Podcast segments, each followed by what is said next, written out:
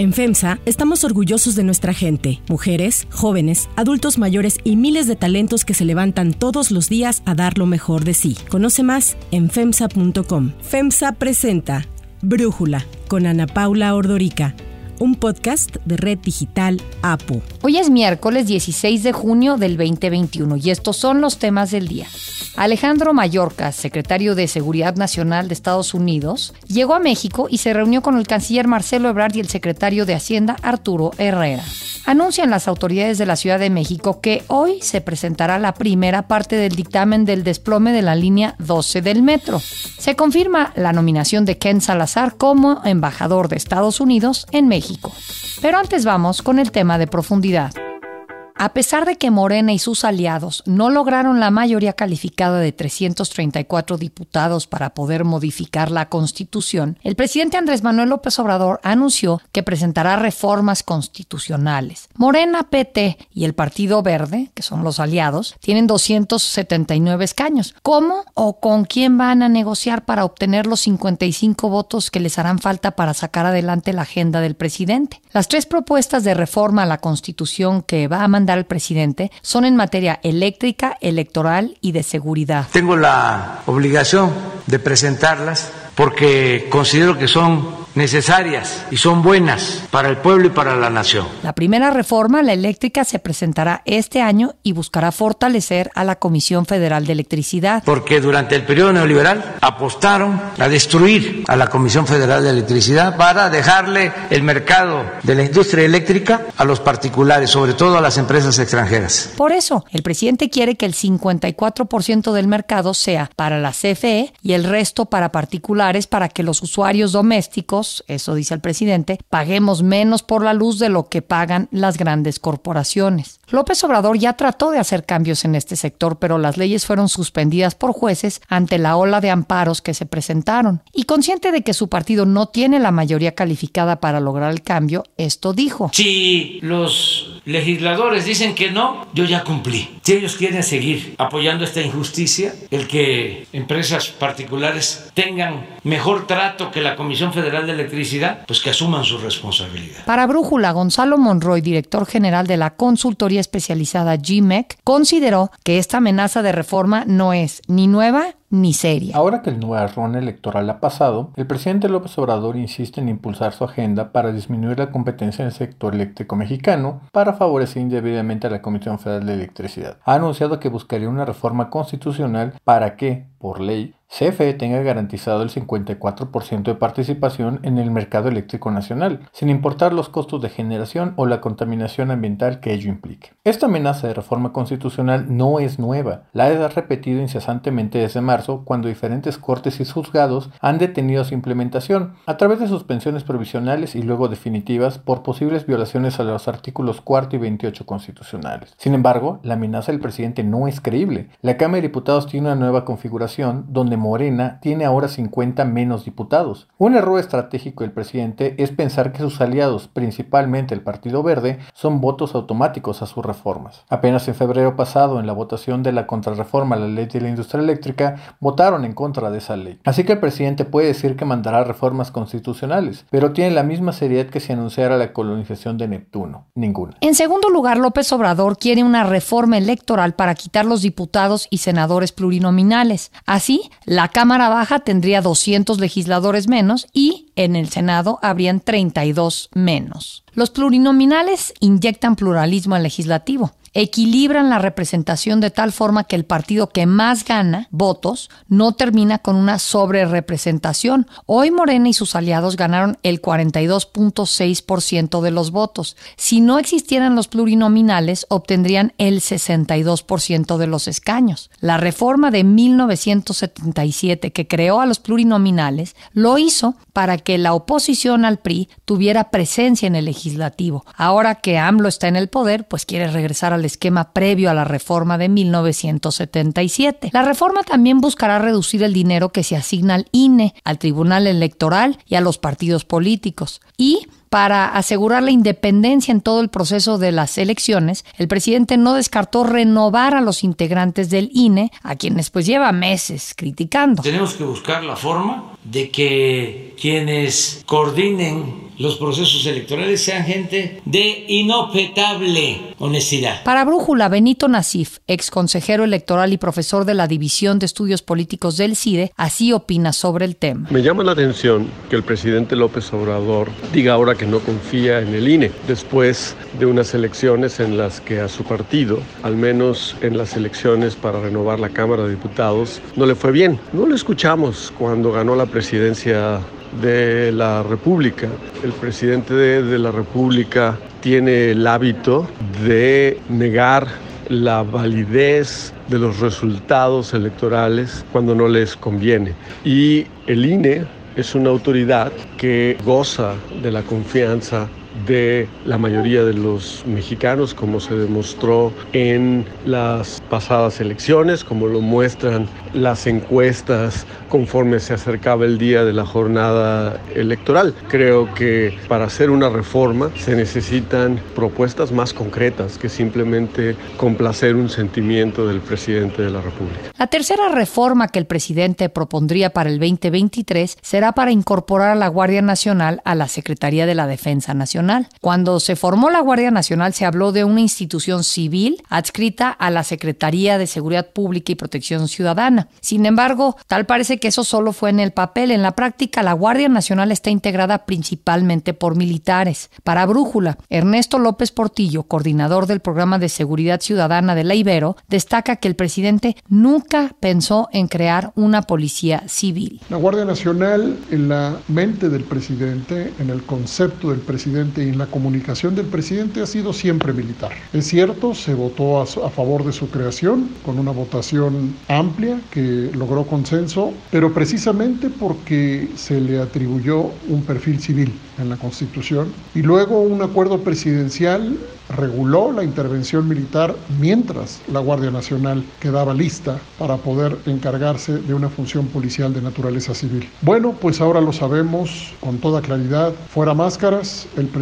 propone llevar la Guardia Nacional a la Secretaría de la Defensa Nacional y con eso el presidente nos deja en claro que jamás jamás pensó que estaba construyendo una policía civil. Mala cosa para México ir en contra de la historia, en contra de la Constitución, en contra de las sentencias de la Corte Interamericana, en contra de las recomendaciones internacionales aceptadas para construir seguridad ciudadana. No es la vía militar la que reducirá las violencias, no es la vía militar del presidente la que nos sacará de esta profunda crisis de violencias. El cambio, argumentó el presidente, es para evitar que la Guardia Nacional se eche a perder, como ha ocurrido con otras instituciones como por ejemplo la Policía Federal.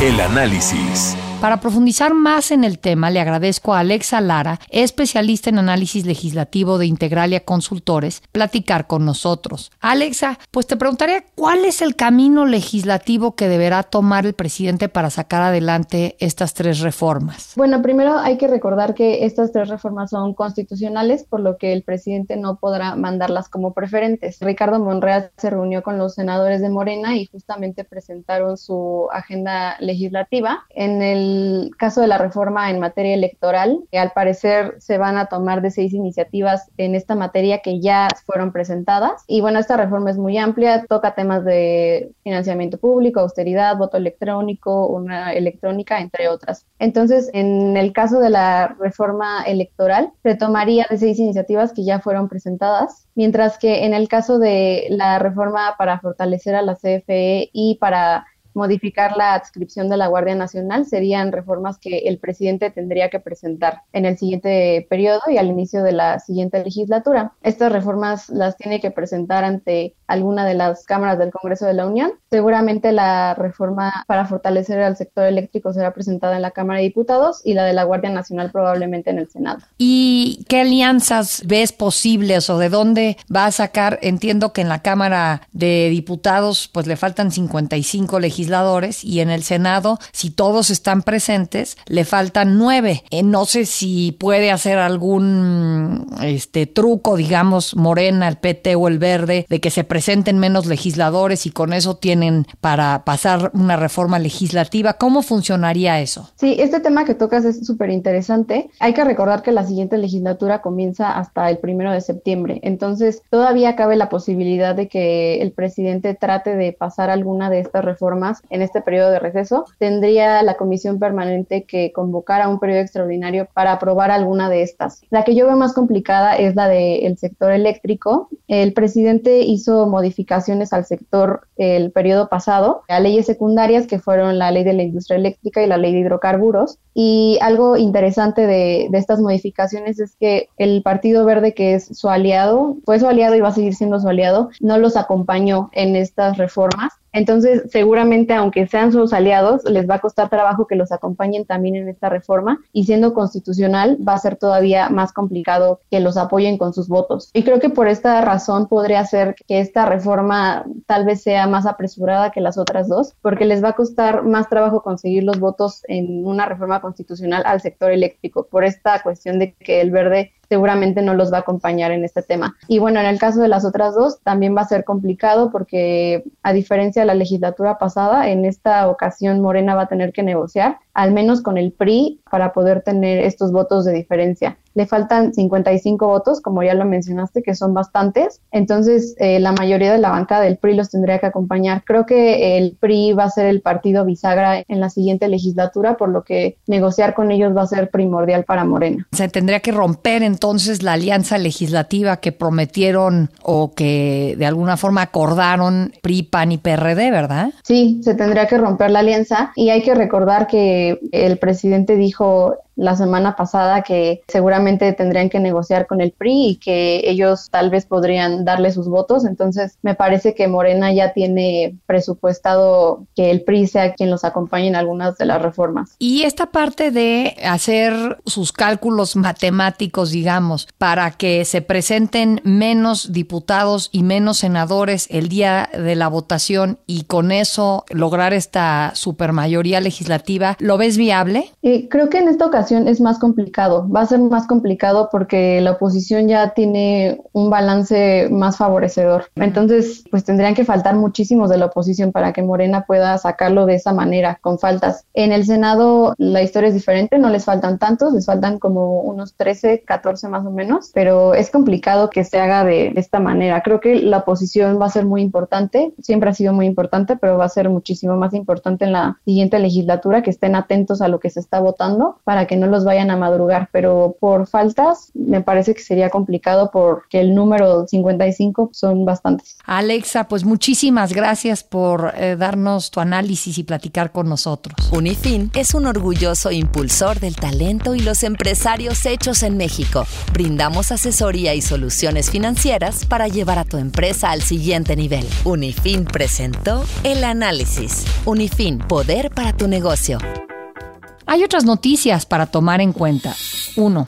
Alejandro Mayorkas en México. La urgencia por reabrir la frontera común entre Estados Unidos y México, así como la necesidad de organizar un sistema de corresponsabilidad en el tema migratorio, fueron algunos de los temas que el canciller Marcelo Ebrard tocó con el secretario de Seguridad Nacional Alejandro Mayorkas en su visita a México. En un video que difundió en Twitter, Ebrard explicó que la restricción impuesta desde marzo del 2020 a las actividades de comercio, viajes y turismo en la frontera impactan negativamente a la economía. Para lograrlo, México ofreció acelerar la vacunación en los municipios fronterizos mexicanos y así poder igualar los promedios de aplicación que tiene Estados Unidos. Por eso, se utilizarán ahí las más de 1.300.000 dosis de la vacuna Johnson Johnson que el gobierno de Biden donó a México. En cuanto al tema de la migración, se reiteró la necesidad de atender de fondo sus causas y la obligación de encontrar mejores vías para proteger a los migrantes. Otro asunto que también toca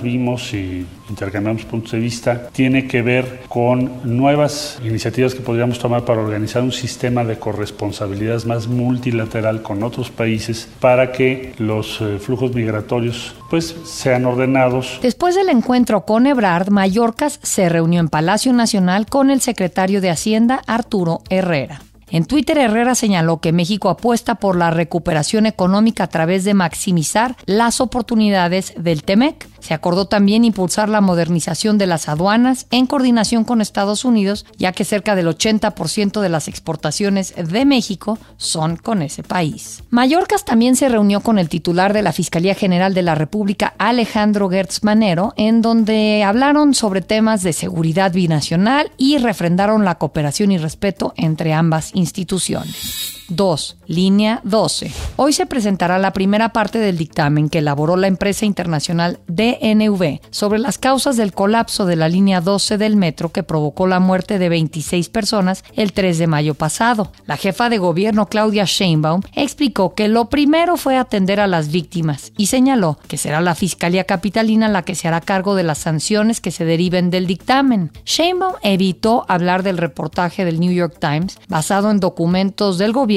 y que responsabilizan del desplome al hoy canciller Marcelo Ebrard y al empresario Carlos Slim. Este tema de confrontación política al que nos quieren llevar, ahí sí no, no vamos a entrar porque no nos lleva a nada y además me parece que no tiene sentido politizar este tema. Pero las publicaciones sobre fallas en la línea 12 siguen. Ayer Milenio dio a conocer un estudio realizado por la consultoría Manuel Barrera y Asociados que revela que desde agosto del 2012 se sabía que la línea dorada presentaba varias fallas en la obra civil y habría 3.105 aspectos que debían corregirse, sin embargo, no hicieron caso y la línea 12 se inauguró 82 días después, el 30 de octubre. El reporte asegura que el gerente jurídico del metro, Francisco Fernando Cervantes, informó al entonces director Francisco Bojorques que en la estructura de la línea se sentían bamboleos en los trenes y soldaduras.